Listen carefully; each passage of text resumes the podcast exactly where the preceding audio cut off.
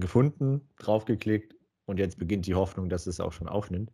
Herzlich willkommen zur neuen Folge. Machen wir es einfach so. Habe ich noch was zum Schneiden. Ähm, der 30. Spieltag ist Geschichte. Wie blickst du auf den 30. Spieltag zurück? Mm, natürlich als Fan mit einem lachenden Gesicht, würde ich mal sagen. Aber als, nur, nur als Fan deiner Mannschaft, oder? Als Ja, Fan das- des Fußballs, glaube ich, Ich schwierig. als Fußballfan schwierig, wobei viele Sachen ja weiterhin äh, durchaus noch sehr, sehr spannend sind. Deswegen auch durchaus interessant. Also Ich habe gerade mit Entsetzen festgestellt, als ich auf die Tabelle geblickt habe, dass es unten ja doch schon deutlich ist. unten ist es zumindest ganz, ganz unten relativ deutlich, ja.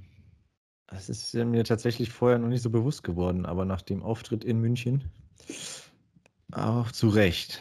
Ähm, aber bevor wir über die beiden Mannschaften sprechen, das ist ja quasi der Abschluss fast, sprechen wir über die anderen beiden Mannschaften.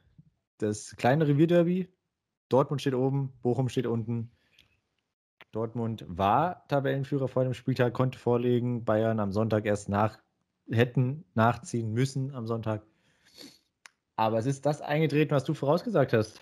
Dortmund punktet nur einfach in Bochum. Und ich glaube, es gibt keine zwei Meinungen, dass das zwei verlorene Punkte waren.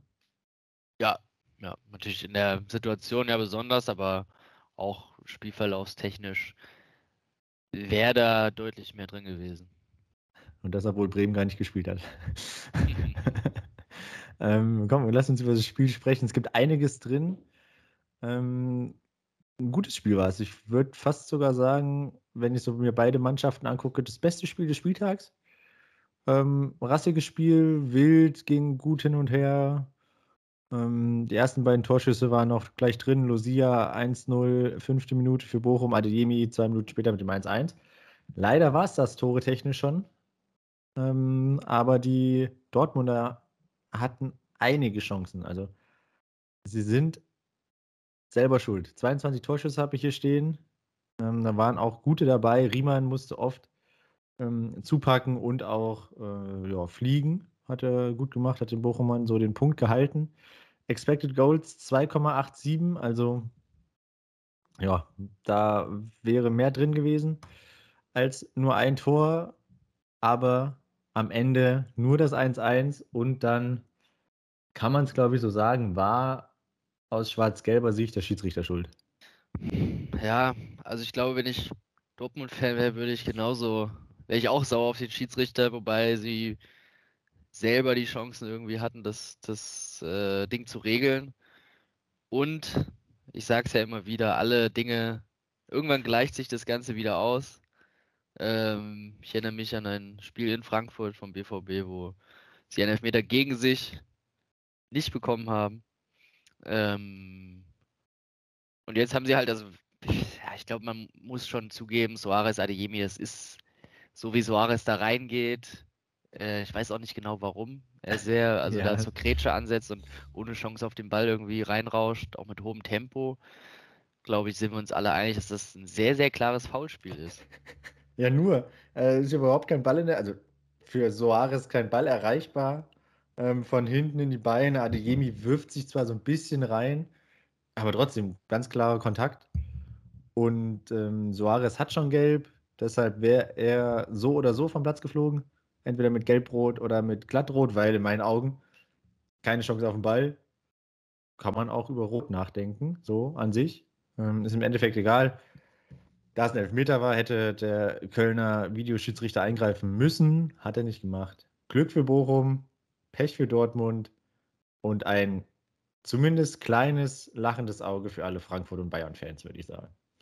In der Situation.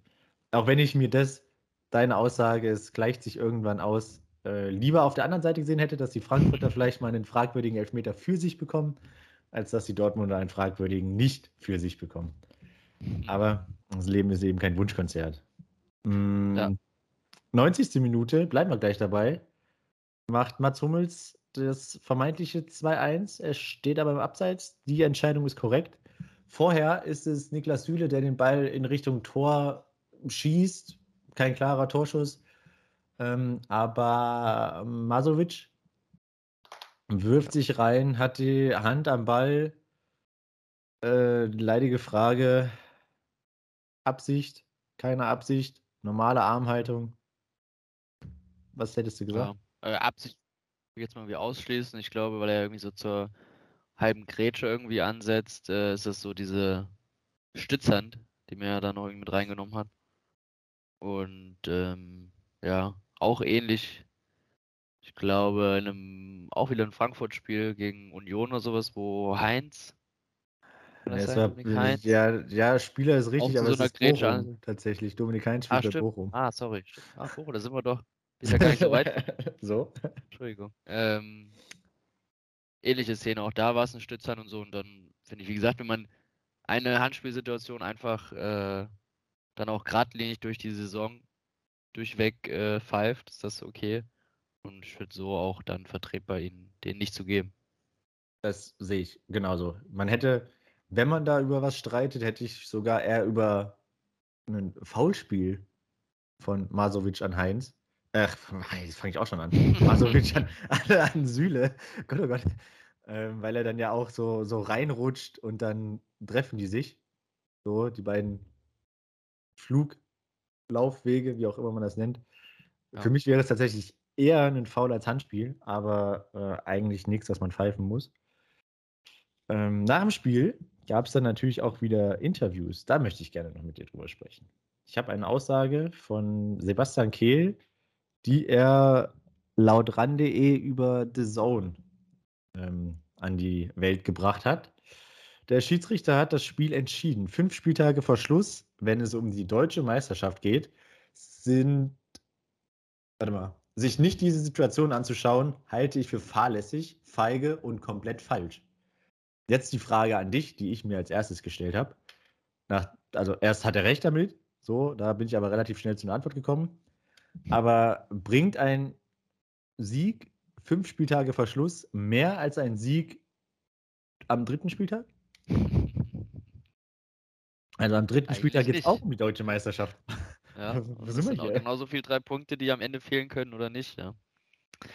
Ja, eigentlich nicht, ja, aber ist natürlich dann auch viel so, ich glaube jetzt für die restlichen vier, fünf Spiele wäre natürlich so ein Sieg und dann direkt quasi die Woche nach der ähm, Tabellenführung dann da anzuknüpfen, glaube ich, wäre schon besonders wichtig irgendwie auch.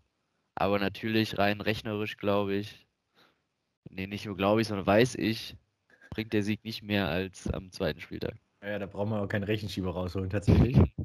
um jetzt nochmal das Beispiel der Fanbrille rauszuholen. Es liegt jetzt so an dem Beispiel Dortmund gerade, weil es aktuell war und auch so super passt. Es ist aber, glaube ich, bei sehr, sehr, sehr vielen Vereinen so und auch sehr, sehr vielen Verantwortlichen im Fußball. Nach dem Frankfurt-Spiel habe ich mir nochmal die Interviews angehört. Nee, ich habe mir die Interviews nach, von dem Frankfurt-Dortmund-Spiel aus der Hinrunde angehört. Da hat ein gewisser Karim Adeyemi, der sowohl in Frankfurt Lindström gefault hat, als auch hier von Soares gefault wurde, gesagt, ob er denn den Unmut der SGE-Fans verstehen kann. Ja, das ist deren Sache. Wir haben drei Punkte geholt, der Rest ist mir egal. Oh, tja, also Bochum hat einen Punkt geholt und ihr habt die Meisterschaft verspielt. Der Rest ist mir jetzt eigentlich auch egal, würde ich jetzt so sagen. Ja, ist äh, völlig richtig. Und ja, ich, äh, ich sage es jetzt nicht nochmal, aber weißt du, wie ich da zu solchen Entscheidungen und sowas stehe. Ähm, und ja, ich glaube auch, dass sich das irgendwie am Ende immer, immer bewahrheitet. Ich muss auch, ich muss auch jetzt hier nochmal vielleicht auch, auch dir sagen, so ich wünsche mir auch, dass Dortmund eher Meister wird. so dass die, die zehn oder elf Jahre, wie oft Bayern jetzt in Folge schon Meister ist, endlich mal vorbei sind. Und auch, dass ich mich noch mehr darin bestätigt fühle, dass Nagelsmann Tuchel-Ding ein großer Fehler war. Aber da muss ich tatsächlich sagen, habe ich mich schon ein bisschen gefreut, dass Dortmund so die Punkte verliert. das ist dann, das ist jetzt mal, dass Sie mal wissen, wie das ist, wenn man eine Entscheidung, eine klare Entscheidung nicht für sich bekommt. Und das trotz modernster Technik. Vor allem, ich habe irgendwo auch noch eine Sache noch, jetzt rede ich mich hier wieder um Kopf und Kragen. Ähm, irgendwo habe ich gehört, wir haben, äh, hat einer gesagt, wir haben so viele Perspektiven, dann muss man sich doch vielleicht auch mal die Zeit nehmen und sich alle Perspektiven angucken. Ja, haben sie in Frankfurt auch nicht gemacht. Da waren es auch vier, vier Perspektiven, haben gereicht, so, weiter geht's. Ja. Also, äh, hier wird mal wieder mit zweierlei Maß gemessen. Aber ich lasse dich ja. jetzt auch mit dem Thema in Ruhe. Tabelle Dortmund auf Platz 2, das wird dich wiederum freuen. Und äh, Bochum rutscht auf Platz 16, 28 Punkte, aber punktgleich mit dem VfB auf Platz 15 und nur ein Punkt vor dem direkten Abstiegsplatz Schalke. Also ja. spannender geht es ja gar nicht mehr. Ja, dennoch glaube ich, Big Points für, für Bochum. Oder Big Point. Lassen wir das erstmal weg. Für Bochum ist zwar nur einer, aber ich glaube trotzdem, dass der nicht ganz unwichtig und vielleicht am Ende der Saison sogar entscheidend sein kann. Ja, Big Point auch, weil wahrscheinlich nicht fest eingeplant. So. Auch das, ja. Freitagabend war turbulent auf jeden Fall. War, war sehr wild. turbulent. Und ähm, Samstagskonferenz konnte er nicht so ganz mithalten. Können wir nochmal kurz? Du hast es mir eben gerade vorher gesagt. Was, was ist nochmal passiert, als ich gefragt habe, was du so gesehen hast? Kannst du nochmal wiederholen, bitte? ich bin halb eingeschlafen, wenn nicht sogar ganz während der Konferenz. Und ich glaube, es lag vielleicht auch teilweise so ein bisschen an den Spielen, oder nicht? Das kann sein, ja. Ich wurde auch von wenigen Torschreien geweckt auch. Also ließ, ich, ließ ich gut einschlafen. Ähm, ja, ganz oben geht es bei mir los mit Leipzig, Hoffenheim. Äh, erste Halbzeit sehr, sehr einseitig pro RB gutes Spiel gemacht. Ein Kunku wieder dabei. Ich glaube auch das erste Mal wieder in der Startaufstellung seit mhm. einiger Zeit. Äh, wird jetzt besonders wichtig sein im Kampf um die Champions League Plätze für RB. War auch sofort da, sehr präsent, äh, bei vielen Offensivaktionen beteiligt gewesen, das äh, eine entscheidende Tor auch selber erzielt, Mitte der ersten Halbzeit. Ansonsten haben die Leipziger sehr, sehr viele Chancen, die sie nicht genutzt haben. Am Ende steht da eine Statistik von 15 zu 5 Torschüsse für RB. Zweite Halbzeit Leipzig nicht mehr ganz so überlegen, mit nicht mehr ganz so den vielen Torchancen. In der Saison bisher hat sich das auch öfter mal gerecht bei Leipzig, dass sie dann ein bisschen zu passiv geworden sind, auch in der zweiten Halbzeit. Diesmal haben sie, ja, sie haben es über die Zeit gebracht. Die TSG war aber auch nicht in der Lage, hinten raus da wirklich äh, ernsthaft und richtig äh, groß für Gefahr zu sorgen. Da hat so ein bisschen, ein bisschen die Durchschlagskraft am Ende gefehlt.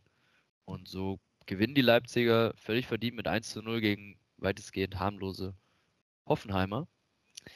Leipzig somit jetzt weiterhin auf Platz 5. Sie bleiben da dran oder holen sogar ein paar Pünktchen auf und haben 54 Punkte. Das sind jetzt noch zwei Rückstand auf Freiburg und Union. Und Hoffenheim steht auf Platz 14, 29 Punkte, ist jetzt noch ein Punkt Vorsprung auf den Relegationsplatz und nur noch zwei sogar auf einen direkten Abstiegsplatz. Also. Aber sie können auf Grisha Prömel zurückgreifen. Nach handgezählten 175 Tagen ist er wieder zurück. Hat sich ja tatsächlich im Hinspiel den Knöchel gebrochen. Das sind auch so Geschichten, die der Fußball schreibt dass er dann plötzlich jetzt wieder, wieder zurückkommt. Aber sonst hast du alles erwähnt, was auch bei mir auf dem Zettel steht. Deshalb mache ich gleich weiter und komme zum Ex-Club von Grisha Brömel, zum oh, äh, FC Union Berlin, so heißt das. Gott, oh Gott. ähm, Union hat gegen Leverkusen zu Hause gespielt. Ähm, es war ein ja, trauriges 0-0. Union war die aktivere Mannschaft, Leverkusen hat sie mal machen lassen auch mal eine neue Taktik. Ähm, normalerweise ja immer andersrum, dass Union dem Gegner eher den, den Ball gibt und dann selber auf Konter spielt. War oft erfolgreich. Jetzt mussten sie das Ganze selber machen. Ja, die Defensiven haben dominiert. Also es ist ja auch das, das Spiel gewesen der beiden jahresbesten Defensivreihen. Also war es ja eigentlich schon im Voraus klar, dass da jetzt wenig Tore fallen. 0-0 ging es aus schöne Geschichte, die es noch abseits des Platzes gab. Nee, stimmt nicht. Abseits des Fußballs. So. Union hat einen Sondertrikot ähm, getragen. Der Ausrüster Adidas und äh, irgendein Streetwear-Label ähm, haben, zusammen, haben sich zusammengetan und eine lokale Jugendkulturgruppe im Bezirk Köpenick unterstützt. Ähm, von den Einnahmen wurde habe ich auch äh, gerade gelesen, wird ein neuer Skatepark im Mellow Park, Mellow, wie auch immer. Ich bin kein Berliner, ich weiß es nicht.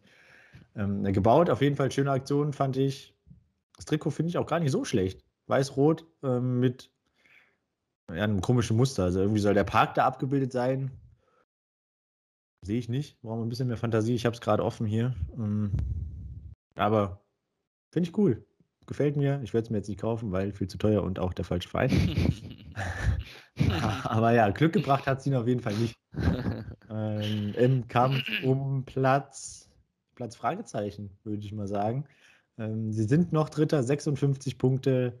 Leverkusen verpasst den, ja, die, die Möglichkeit ranzurücken an Berlin auf vier Punkte. So sind es jetzt acht. Ähm, Leverkusen ist Sechster. Ich glaube, meine These mit Leverkusen kommt noch in die Champions League. Können sie nur noch über die Euroleague gerechtfertigen.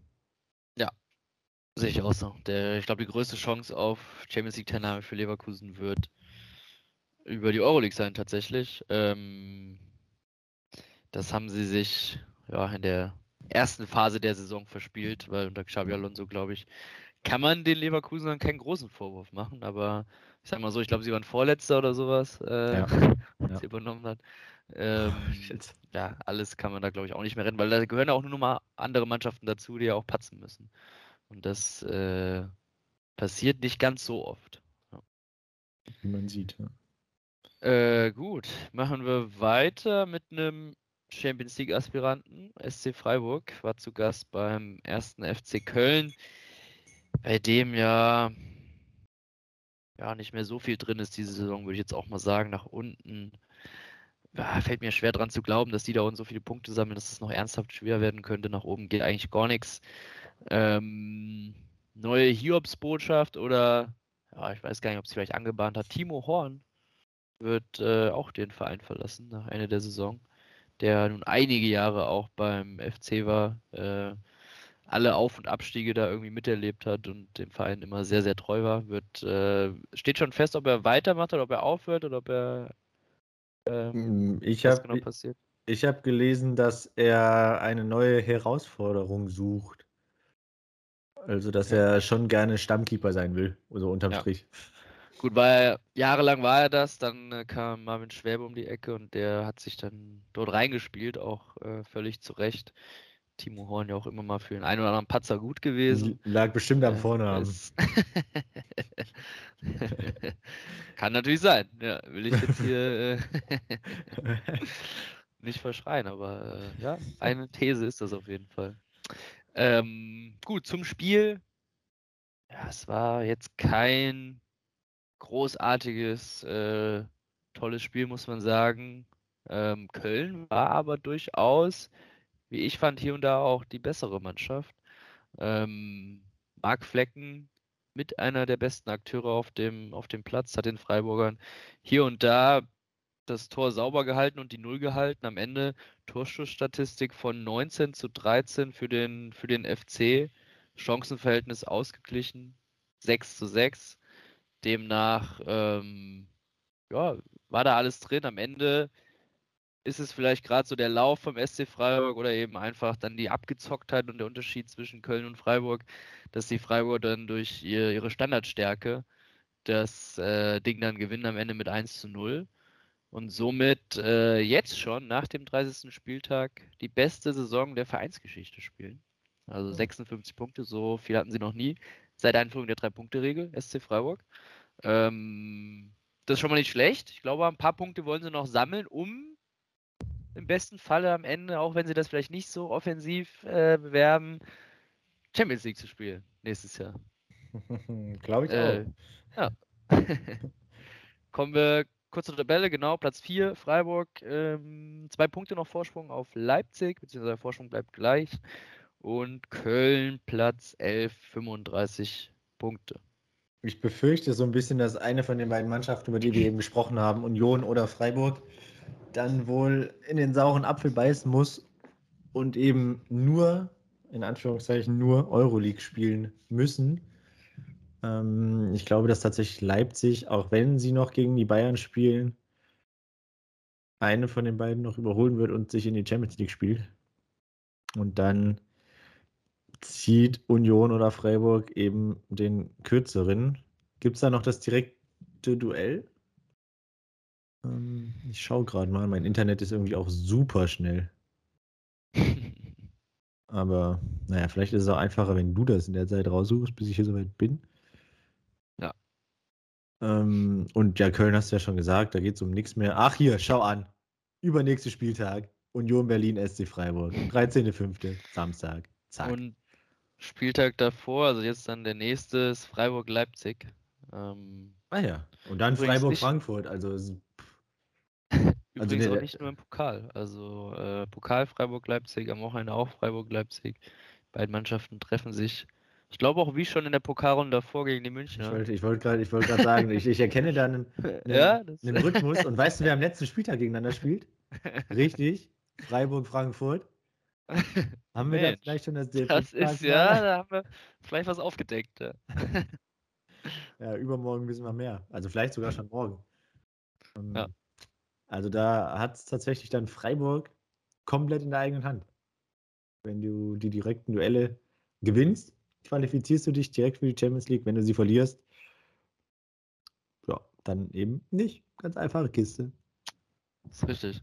So, ich mache mal weiter mit zwei Mannschaften, die mit dem internationalen Geschäft leider nicht mehr allzu viel zu tun haben. Das ist die Eintracht, die zu Hause gegen Augsburg gespielt hat. Es war ein 1 zu 1. Es gab wenig Chancen, 7 zu 10. Es gab von diesen Chancen wenig Highlights. Die beiden Tore sind quasi aus dem Nix gefallen. Frankfurt kommt das erste Mal nach vorne, so richtig. Dann ist es Rex Bitschei, der den Ball irgendwie ins eigene Tor buxiert. Und dann erster Highlight in der zweiten Halbzeit, Demirovic mit dem 1-1. Vorher nichts passiert. Beide Mannschaften haben sich irgendwie auf einen gemütlichen Sommerkick, wobei es so sommerlich, glaube ich, gar nicht war, ähm, geeinigt. Puh, also ein 1-1 der schlechteren Sorte, würde ich sagen. Es hätte aber einfach 0-0 ausgehen können. Ähm, die Eintracht war zwar die leicht aktivere und auch spielbestimmendere Mannschaft, 59% Ballbesitz, hatten auch obwohl sie weniger Torschüsse hatten, 7 zu 10 hatte ich eben schon gesagt, einen höheren Expected Goals Wert, 0,6 zu 0,5. Also, ja, war, ähm, hat sich den Spielen der Konferenz angepasst und hat dir wahrscheinlich auch geholfen, die Augen zuzumachen. Tabellarisch stellt sich das Ganze so dar, dass die Frankfurter auf Platz 9 sind. 43 Punkte, nach oben sind es 5 für die Conference League. Platz 6, ähm, den Leverkusen innehat. Und Augsburg hat 31 Punkte, das heißt drei Punkte vor der Relegation und vier vom Abstiegsplatz. Da müssten, würde ich sagen, schon noch zwei, zwei Siege her. Ja, also Augsburg ist da vollkommen mit dabei im Abstiegskampf, würde ich mal sagen. Wobei, da ich das ja quasi. Entschuldigung. Ja. Jetzt zu Hause Union, dann in Bochum, zu Hause Dortmund, in Gladbach. Union geht es noch um alles, Dortmund wird es dann auch noch um alles gehen, Bochum sowieso. Na gut, Gladbach am letzten Spieltag, da wird es für die um noch weniger gehen als jetzt aktuell schon. also. das Bochum-Spiel, also in Bochum, könnte dann fast vielleicht schon entscheidend sein. Ja. Ähm, was da dann passiert, wird auf jeden Fall dann über die letzten beiden Spieltage entscheiden. Und ja. Ähm, hast du noch was zum Spiel? Nee. Nee. Scheiße, ich habe keine Puste mehr. Das gibt es ja gar nicht. Ich muss richtig reindröten.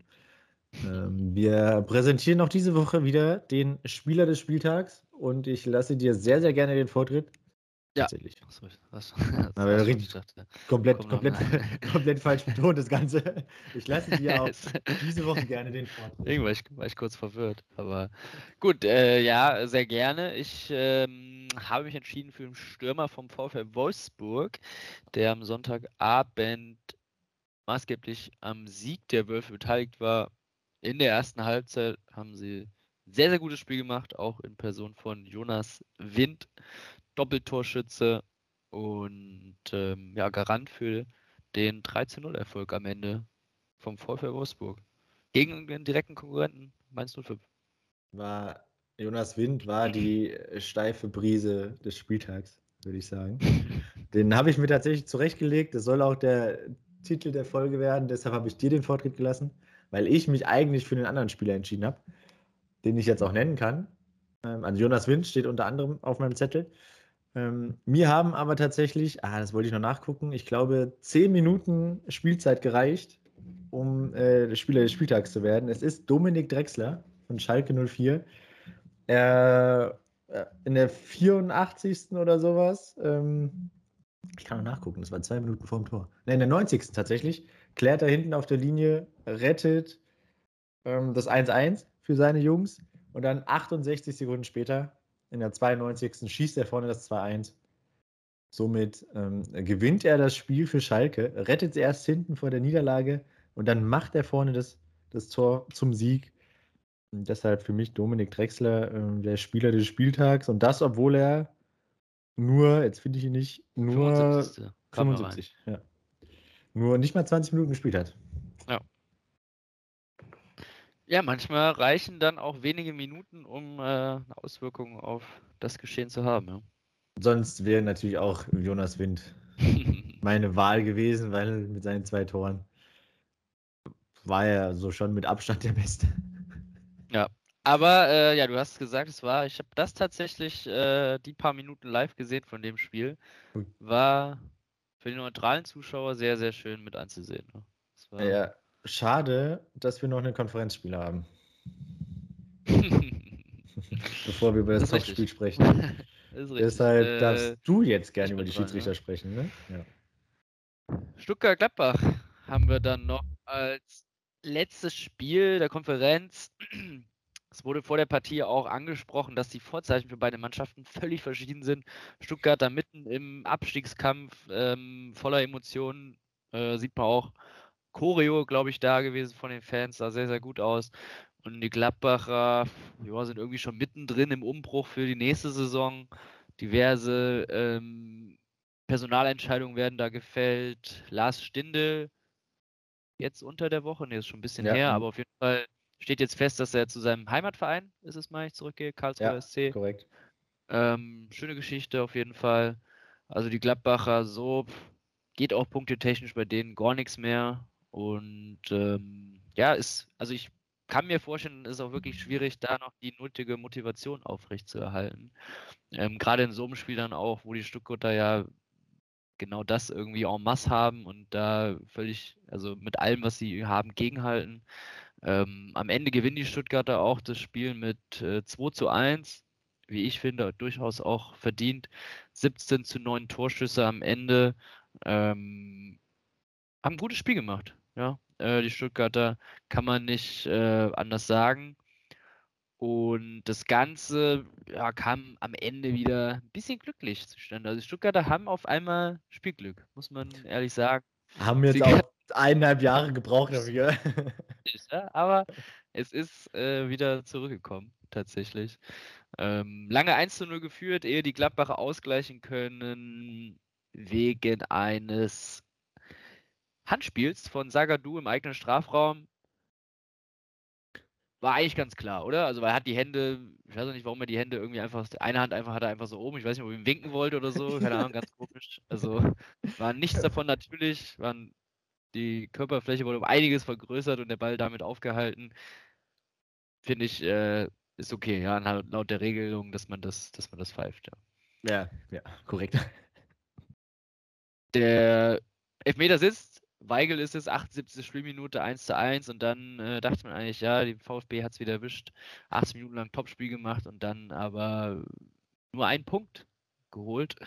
Ähm, dem war nicht so. Itakura tut äh, den Stuttgartern einen Gefallen und äh, fault im eigenen Strafraum. Und zwar äh, Joscha Wagnumann. Ja, oder war es Thiago Tomasch? Ich weiß gar nicht. Ich, äh... ich habe mir Wagnumann aufgeschrieben. Ne, ich glaube, es war Thiago Tomasch. Ach was? Wagnumann spielt auf Thiago Tomasch durch und Ach, dann schon. ist Itakura äh, mit seinen Händen, mit seinem ganzen Körper zerrt er ihn quasi zu Boden. Tatsache. Ähm, Thiago Tomasch kommt noch zum Abschluss. Finde ich sehr lobenswert tatsächlich, dass er sich nicht einfach fallen lässt und auf den Pfiff hofft, sondern er probiert noch alles, um irgendwie zum Abschluss zu kommen oder um, um das Ding auch reinzumachen. Tobias Welz entscheidet äh, auf Elfmeter, wie ich finde, völlig zu Recht. Komplett. Oder? Komplett. Ja, ja. klare Elfmeter. Wird dann aber nochmal rausgewunken. Bisschen unübersichtlich war das Ganze, weil es nicht klar war, wieso eigentlich. Äh, zumindest ähm, am Fernsehbild meine ich nicht so wirklich. Man wusste jetzt nicht, geht es da darum, ob er das Foul nochmal anguckt oder um was geht es eigentlich. Äh, es ging aber darum, ob er ihm eine glattrote Karte zeigen muss. Ähm, nämlich hatte das Foul irgendeinen Bezug zum Ball oder eben nicht. Und äh, dadurch, dass er nur mit den Händen arbeitet, den Händen garantiert nicht den Ball spielen darf, ähm, gehe ich auch damit d'accord, ihm die rote Karte zu zeigen und ähm, wegen der Notbremse vom Platz zu stellen, oder? Ja, ja, das Einzige, was die beiden gemeinsam hatten, war, dass beides im Strafraum war. Also Ball- und Foulspiel. Aber ähm, wie, wie, du sagst, ne, er fault mit den Händen und mit, der Händen, mit den Händen, langsam, kann er oder sollte er den Ball nicht spielen. Also von daher ist auch die rote Karte vollkommen in Ordnung. Ja, Kulibali tritt an, trifft zur Freude der Stuttgarter Fans, die völlig verdient 2 zu 1 zu Hause gewinnen und sich vorschieben auf Platz 15. Punktgleich mit Bochum, 28 Punkte, aber das deutlich bessere Torverhältnis. Und ähm, ja, sind auf einem nicht Abstiegsplatz. Und die Gladbacher Platz 10, 36 Punkte. Ja, ich glaube, sie würden auch ganz gerne die Saison einfach jetzt beenden, wenn das irgendwie geht. Ich meine, waren die Fans sogar nicht noch irgendwie ein bisschen sauer auf die Mannschaft nach dem Spiel? Uff, kann sein. Ich weiß es nicht. Äh, irgendwas hatte ich gelesen. Aber also ich kann es nachvollziehen. Ne? Ja, da geht es um nichts mehr. Da. Oben nichts, unten nichts. Irgendwie die Hälfte der Mannschaft geht weg. Die andere Hälfte will auch lieber in Urlaub. Also Ja. Ich glaube, aktuell ist vielleicht die Borussia aus Mönchengladbach die Mannschaft, gegen die man gerne spielen will. wenn man eigentlich weiß, so richtig Gegenwehr kommt aber auch verständlicherweise nicht. Also ist ja klar, dass ich da jetzt nicht noch irgendwer verletzen will. Die Spieler, die weggehen, haben noch nicht unterschrieben. Wenn man sich da verletzt, äh, geht das dann, geht da vielleicht dann auch irgendwie der, der Vertrag dann flöten, weil Medizincheck nicht passt oder dann der Verein zurückzieht. Und die anderen wissen auch, komm, machen wir einen Haken hinter nächste Saison, geht's weiter. Ähm, wer mag es ihnen denn verdenken in dem Fall? Hm, Topspiel. Schalke Bremen. Was ein Topspiel.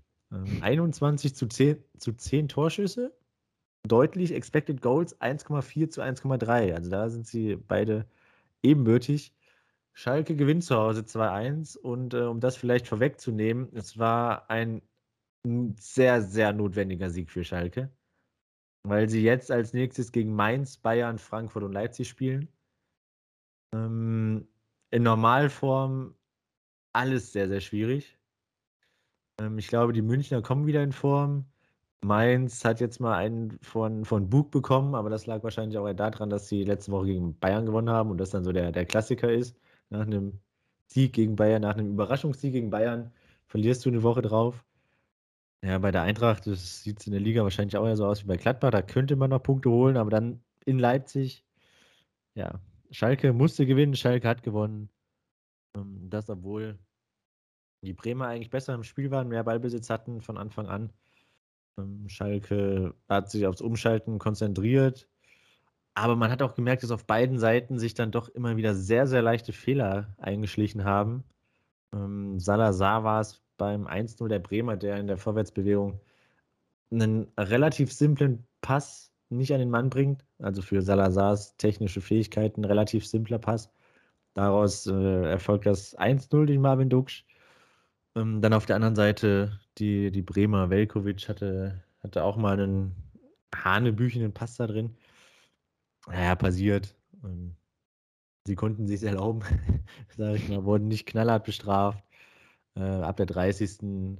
hat dann Schalke so ein bisschen das Kommando in Anführungszeichen übernommen, haben sich dann bis zum Ende des Spiels mehr Ballbesitz erspielt, haben dann in Persona von Vandenberg, der eigentlich der einzige defensive Wechsel war von Thomas Reis, äh, den Ausgleich gemacht und äh, Drexler, habe ich ja eben schon gesagt, macht in der 92. das 2-1 ja, Thomas Reis, wahrscheinlich äh, in dem Fall so der entscheidende Impulsgeber, weil er beide eingewechselt hat. Und dann äh, Dominik Drexler, der hinten klärt, vorne das Tor macht. Und ähm, Schalke schafft es tatsächlich seit neuneinhalb Jahren mal wieder ein Spiel in der Fußball-Bundesliga zu drehen.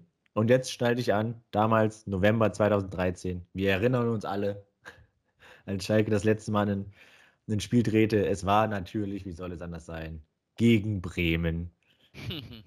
Wer die Tore geschossen hat, weiß ich leider nicht mehr. Ähm, auf jeden Fall, Schalke gewinnt. Vielleicht auch nicht so unverdient. Ähm, wichtiger Sieg, weil ein Punkt Rückstand auf Stuttgart und Bochum und äh, fünf vor auf Hertha. Also da hat man die rote Laterne erstmal in weite Ferne gerückt. Und äh, die Bremer 35 Punkte, glaube ich, auch nicht, wie du schon bei Köln gesagt hast, dass sie noch äh, unten reinrutschen. Punktgleich mit Köln auf Platz 12. Sieben Punkte vor. Ich glaube, das sollte, sollte safe sein. Ja, natürlich rein rechnerisch äh, ist es das noch nicht, aber ich kann mir vielleicht schlecht vorstellen, weil da müssten ja ähm, die hinten so punkten, ähm, das halte ich nicht für, für realistisch. Vor allem die ja wahrscheinlich dann auch noch irgendwie gegeneinander spielen. Richtig, richtig. Hm. Gut, sind wir beim Sonntag und ähm, der Chance für die Münchner nach dem Patzer der Dortmunder die Tabellenführung wieder zurückzuerlangen. Heimspiel gegen die Hertha, die natürlich nach den Ergebnissen des Samstags und des Freitags auch äh, richtig unter Zugzwang war, richtig unter Druck. Ähm, aber ist natürlich schwierig, wenn man weiß, man spielt in München und die haben die Chance, die Tabellenführung zu übernehmen. Auf der anderen Seite, wenn man die Münchner schlagen kann, dann vielleicht jetzt in der momentanen Situation. Die Berliner waren aber, wie ich fand, sehr, sehr, sehr defensiv eingestellt. Ähm, am Ende belegt das die Ballbesitzstatistik von, von 81 zu 19 Prozent. Äh, das ist schon ordentlich. Ich glaube, ich habe eben mal nachgeguckt, das sind die Münchner hatten von 90 Minuten 73 Minuten den Ball. Äh, das ist, das ist äh, einiges. Ähm, und dann, ja, wird es schwer, vielleicht eben auch die 35. Flanke zu verteidigen. Ähm, irgendwann fällt halt das Ding. Und die Münchner haben ähm, ja Geduld bewiesen, sag ich mal, oder am Ende dann vielleicht die eine Chance irgendwie genutzt. Sie hatten aber, man muss auch sagen, äh, bis dato, bis das Tor dann auch gefallen ist, nicht so viele tausendprozentige Chancen sich, sich rausgespielt. Ähm, es war dann doch anzumerken, dass die Bayern weiterhin sehr, sehr verunsichert sind, dass seit dem Trainerwechsel da irgendwie ein Knick irgendwie drin ist, ein Bruch drin ist, äh, so richtig läuft die Maschine nicht. Am Ende ist es dann doch ein 2 zu 0, weil Serge Gnabry trifft und Kingsley Coman zweimal äh, Kimmich mit äh, zwei sehr schönen Vorlagen, muss man sagen, der ja auch in der letzten Zeit sehr, sehr viel Kritik, ich finde zu Recht, auch erfahren hat. Ähm, 26 zu 2 Torschüsse für die Münchner dann doch deutlich und es klingt alles nach einem souveränen Heimsieg. So recht souverän fand ich ihn nicht und ich glaube, die Berliner hätten, wenn sie vielleicht ein bisschen mutiger gespielt hätten mit äh, einem Luke Bacchio, der weiß, wie man die Münchner ärgert, äh, vorne drin, glaube ich, hätten sie, wenn sie zumindest äh, mehr nach vorne machen können und, und sollen. Ja, vor allem, wie die Münchner aktuell gerade spielen. Ist richtig. Ja, hast du ja auch schon gesagt. Du weißt, dass die hinten anfällig sind. Und dann musst du ins Risiko gehen, weil im Normalfall, wenn du dich hinten reinstellst, brauchst du schon so viel Glück, dass du auch gegen solche Bayern nicht verlierst. Ähm, dann geh doch vorne drauf und hoff, dass du irgendwie durch irgendwelche Umstände vielleicht 3-2 gewinnst oder so oder 2-2. Aber dass du halt immer hin so das, das Gefühl hast, dass es nicht an deiner ja an deiner Nicht-Offensive lag. So. Ja. ja. Ähm, deshalb, vor allem tatsächlich das erste Mal, dass die Münchner unter Thomas Tuchel zwei Tore schießen. In einem Bundesligaspiel. Nee, in einem Sicher, gegen Pflichtspiel. Die, gegen die Dortmunder bei dem ersten Spiel. Wobei ich weiß nicht, ob äh, wie viele davon jetzt Eigentore waren, ob die dann nicht mitzählen, aber Äh, ich dachte, gegen Dortmund hätten sie doch. Haben sie da nicht sogar 4 gemacht? 4-2? 3-0? 3. 4-2, ja, Tatsache. Und das war das erste Spiel der Tuchel, oder? Das. Ich habe das nämlich auch gehört, äh, diese Statistik. Oder das Ding, ich glaube, das war in irgendeiner Zusammenfassung was drin. Ja, genau. Und da dachte ich auch schon so, stimmt das eigentlich wirklich? Ähm, ähm, Kobel Eigentor. Ja, das müsste das erste Spiel von Tuchel gewesen sein. Steht auch hier bestimmt irgendwo. Komm, Thomas Tuchel. ja, Thomas Tuchel ändert. Ja, Tatsache, dann war es das zweite Spiel erst. Ähm, ja. Das, dann, halt, äh, dann halt so. Aber ja, und, unterm Strich hochverdient, würde ich sagen. Weil ja. Hertha einfach nichts gemacht hat. Ja. Nix. Richtig.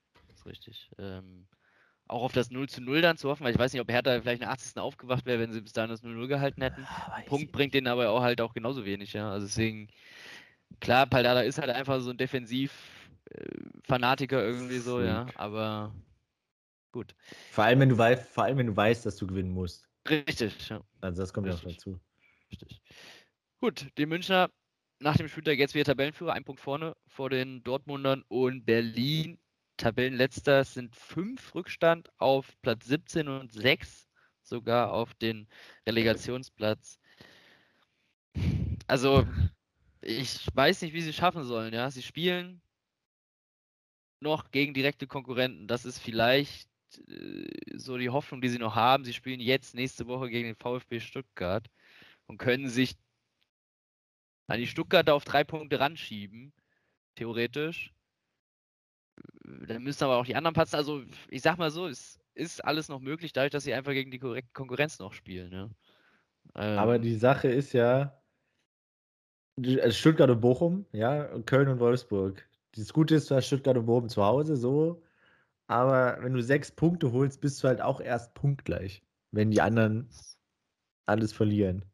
Das ist richtig. Heißt, ja. du musst im Normalfall, ich weiß jetzt nicht, wie das Torverhältnis aussieht, 26, äh, also auf, auf Stuttgart musst du halt dann tatsächlich einen Punkt mehr aufholen. Heißt schon mal, wenn du dich sicher retten willst, musst du mindestens zwei Spiele gewinnen und eins unentschieden spielen. Und das ist aber dann schon ganz knapp gerecht. Also das ist dann ein Punkt fast vor. einen Punkt holen, ne? Irgendwie. Also. Das, ist, das ist ein Punkt vor Stuttgart. Das wären dann für 29 Punkte. So. Also, puh. Aber ja, aus vier Spielen, sagen wir, sie müssten drei gewinnen aus vier Spielen. Ja. Ich ehrlich gesagt nicht. Ja. Vor allem für Wolfsburg wird es am letzten Spieltag noch irgendwie um irgendwas gehen. Okay, Köln, weiß ich nicht, unter Steffen Baumgart, ob die abschenken wollen, vor allem zu Hause gegen Hertha. Ähm, Glaube ich nicht, das ist auch nicht so die, die Steffen Baumgart-Mentalität. Also, ich sehe da tatsächlich den ersten Absteiger. Und ich meine, nächste Woche, wenn es ganz blöd läuft, ist die Hertha dann schon äh, also rechnerisch noch nicht abgestiegen, weil sie ja immer noch mit, mit dem VfB dann äh, punktgleich werden könnten. Aber dann sieht es dann ganz, ganz düster aus. Also so ist die Luft schon dünn in Berlin. Aber ich glaube, das war's. Dann beenden wir den Spieltag mit Wolfsburg-Mainz. Hast du ja eben eigentlich schon fast beim Spieler des Spieltags alles zusammenfassen können. Jonas Wind mit dem Doppelpack in der 5. und 28. zum 1-0 bzw. 3-0, weil zwischendurch noch Sebastian Bourneau das 2-0 gemacht hat. Wolfsburg wiedermals brutal effektiv. Gegen Bochum schon. Gefühlt jeder Schuss ein Treffer. Jetzt, jetzt auch. Also Expected Goals 1,49. Torschüsse 10 zu 10. So, Wolfsburg macht drei Dinger, Mainz äh, schießt, drei, äh, schießt zehn Fahrkarten so. Dann äh, steht es zur Pause 3-0 in einer eigentlich ausgeglichenen ersten Hälfte. Ja, und dann zweite Halbzeit wenig Highlights. Wolfsburg spielt es dann doch souverän runter im Stile einer Top-Mannschaft, was man phasenweise so schon mal gesehen hat in äh, dieser Saison, aber es waren tatsächlich auch nur vereinzelte Male. Ähm, so überholt man die Mainzer ist jetzt äh, ein Punkt vor ihnen, hat Platz 7 inne, der unter Umständen, wenn der Sieger aus Leipzig-Freiburg den Pokal gewinnt, ähm, für die Conference League reicht. Wenn nicht, müssen sie zwei Punkte auf Leverkusen aufholen. Und jetzt die Frage an dich, weil es gerade so passt. Wer wird Platz 6 innehaben? Leverkusen, Wolfsburg oder Mainz? Was denkst du? Ich denke Leverkusen. Dadurch, dass sie, glaube ich, nach oben sechs Punkte Rückstand nicht mehr rankommen, glaube ich, ja, weil es auch schwierig, dadurch, dass sie natürlich noch international spielen, immer diese Doppelbelastung da irgendwie noch haben jetzt die nächsten Wochen. Aber trotzdem glaube ich an die Konstanz der Leverkusen, ne, dass sie am Ende Platz 6 innehaben werden. Ne? Okay. Ähm, wollen wir dann gleich. Hast du noch was zum Spiel? Nein. Dann haben wir jetzt nämlich die perfekte Überleitung. Leverkusen und internationaler Fußball ist dann eigentlich das Stichwort. Denn da gibt es noch ein Thema, was mir jetzt gerade so noch spontan eingefallen ist, habe ich mir nicht aufgeschrieben.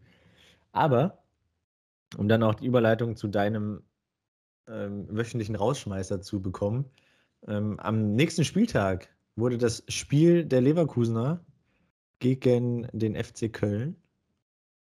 Ich äh, erspare mir Diskussionen, ob es ein Derby ist oder nicht. Ähm, vorverlegt. Es sollte Sonntag erst sein, meine ich. Mhm. Ähm, jetzt haben sie es auf Freitag vorverlegt, damit die Leverkusener zwei Tage mehr Gener Regenerationszeit haben. Was hältst du davon? Ja, ich habe mir das, äh, ich habe mich gerade gewundert tatsächlich. Ich habe mir den Spieltag aufgerufen und dann habe ich das gesehen. Deswegen habe ich äh, kurz mal hier nachgeschaut, warum denn eigentlich und alles. Habe da kurz was zu gelesen. Ähm, anscheinend, also auf Bitte der Leverkusen ne, wurde das Ganze vorverlegt. Ähm, anscheinend wurde dabei nicht mit den Kölnern gesprochen, also die mussten es einfach hinnehmen. Äh, weiß nicht, ob das, ob man das so macht. Also ich werde da wenigstens mal gesagt, hier Jungs, so und so sieht's aus. Ich weiß ja nicht, Gut, kann nicht sein, dass die Kölner das ablehnen, aber ich, ich finde halt, da gehören halt trotzdem zwei Mannschaften irgendwie dazu, ne?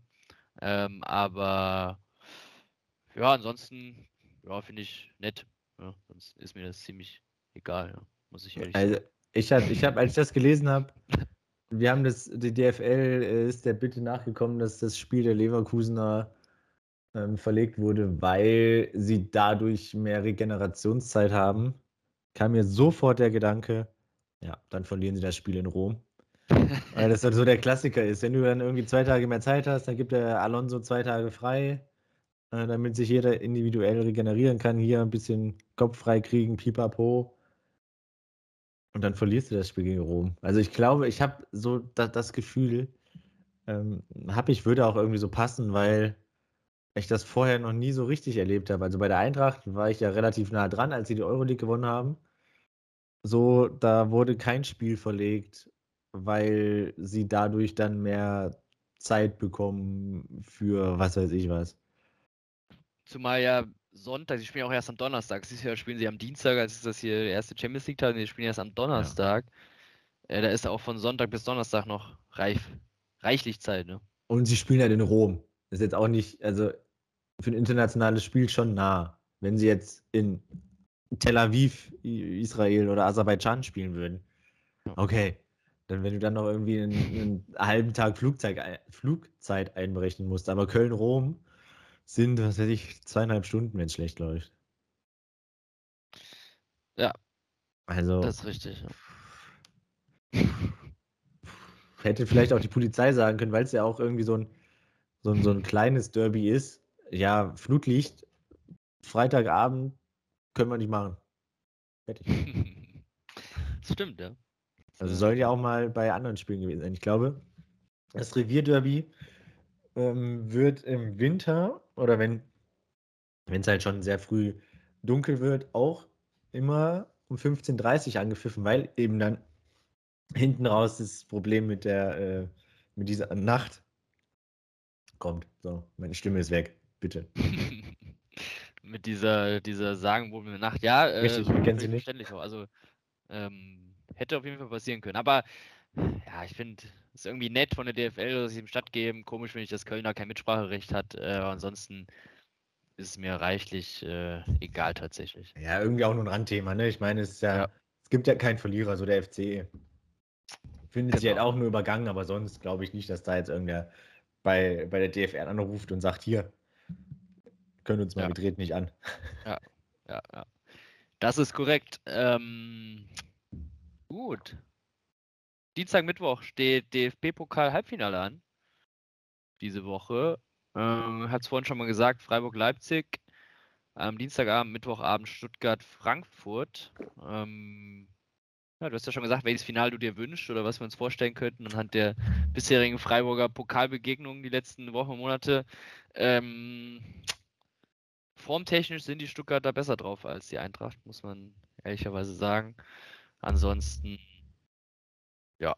Vielleicht, bin ich mal gespannt. Ich, was ich mir wünsche, so aus Frankfurter Fansicht, ist tatsächlich ein Finale gegen Leipzig.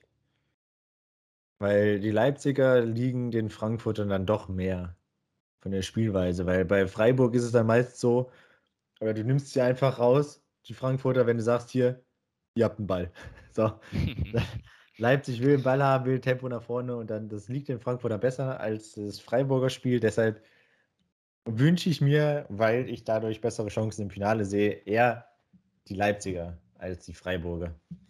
Gut, äh, dafür müsste man erstmal das Auswärtsspiel bei, beim VfB Richtig. gewinnen. Deswegen schauen wir einfach mal. Ich bin gespannt, wer nach Berlin fahren darf. Dann, wir hatten es eben gesagt, zwei Freitagabendspiele, äh, Leverkusen, Köln und Mainz, Schalke. Samstagskonferenz dann gewohnt, äh, Fünferkonferenz, äh, dann das Duell Freiburg-Leipzig, die zweite. Ähm, ich würde sagen, ich weiß gar nicht, welches das wichtigere Duell ist für, für die Vereine. Boah. Schwierig zu sagen, oder? Also, ich sag mal so, die Freiburger haben natürlich aus dem letzten DFB-Pokalfinale noch eine Rechnung offen. Dafür geht es aber jetzt in der Liga um Champions League Platz 4.